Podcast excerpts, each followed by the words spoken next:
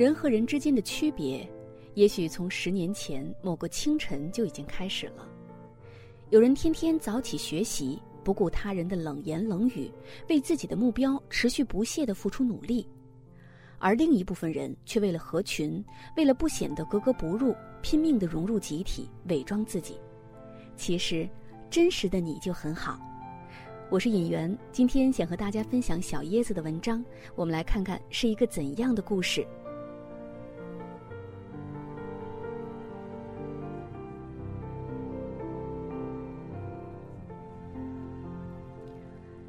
最近看男友越发不顺眼，以前每天下班后他会去慢跑锻炼，或者看点专业书，学学感兴趣的视频剪辑，而现在的他下班回家就对着手机一整晚，和同事开黑吃鸡。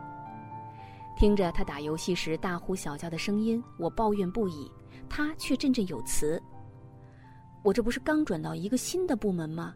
同事都在打游戏，我得跟他们一起才能显得合群。”集体主义文化下，不合群就等同于不好相处，等同于异类。于是，多少中国年轻人陷入了一种叫做“假装很合群”的症状里。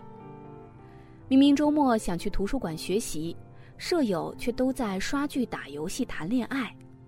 为了不被孤立，你只好追随他们的生活作息。明明想将下班的时间用来做点自己喜欢的事儿。却为了合群去喝酒应酬，唯恐被同事排挤。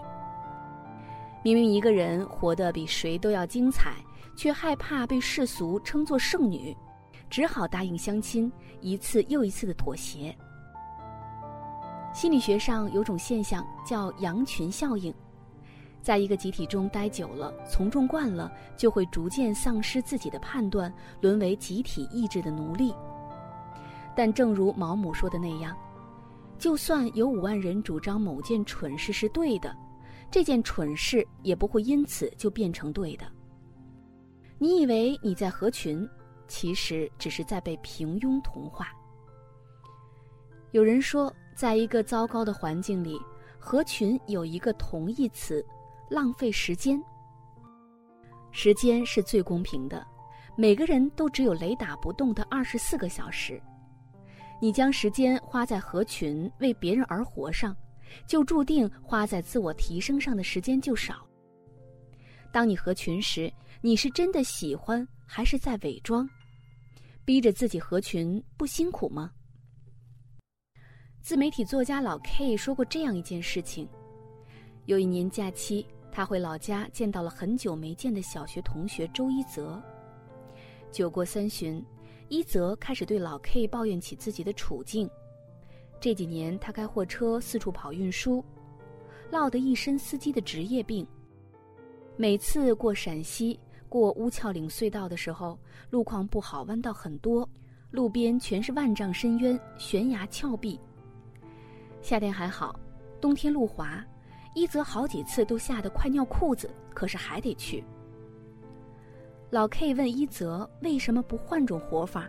何必这样折磨自己？”一泽特别正经地告诉他：“我们村的年轻人这些年一直跑货车，不上学的年轻人都在干这一行当。我也不知道为什么稀里糊涂的就去当司机了，不去会显得非常不合群。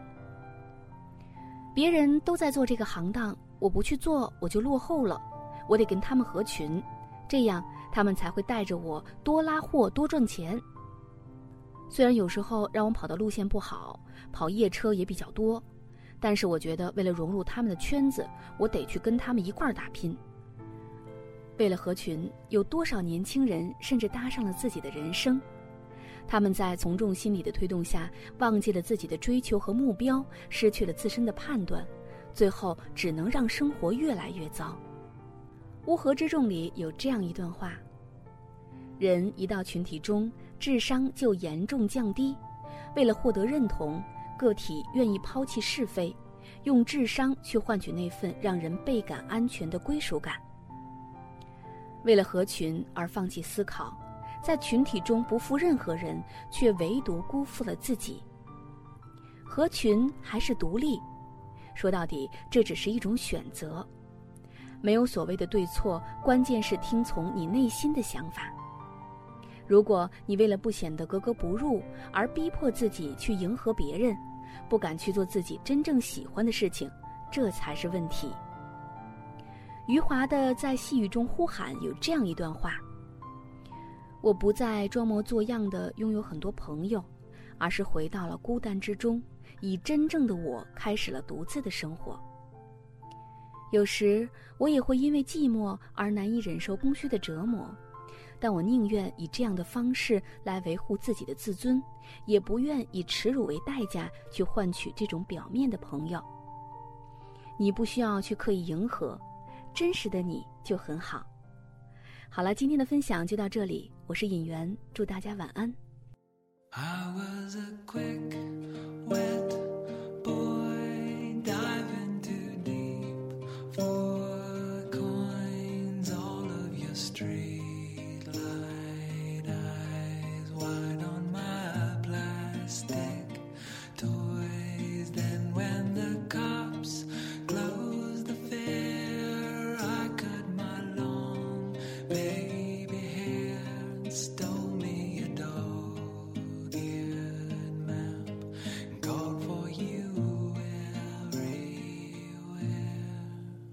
I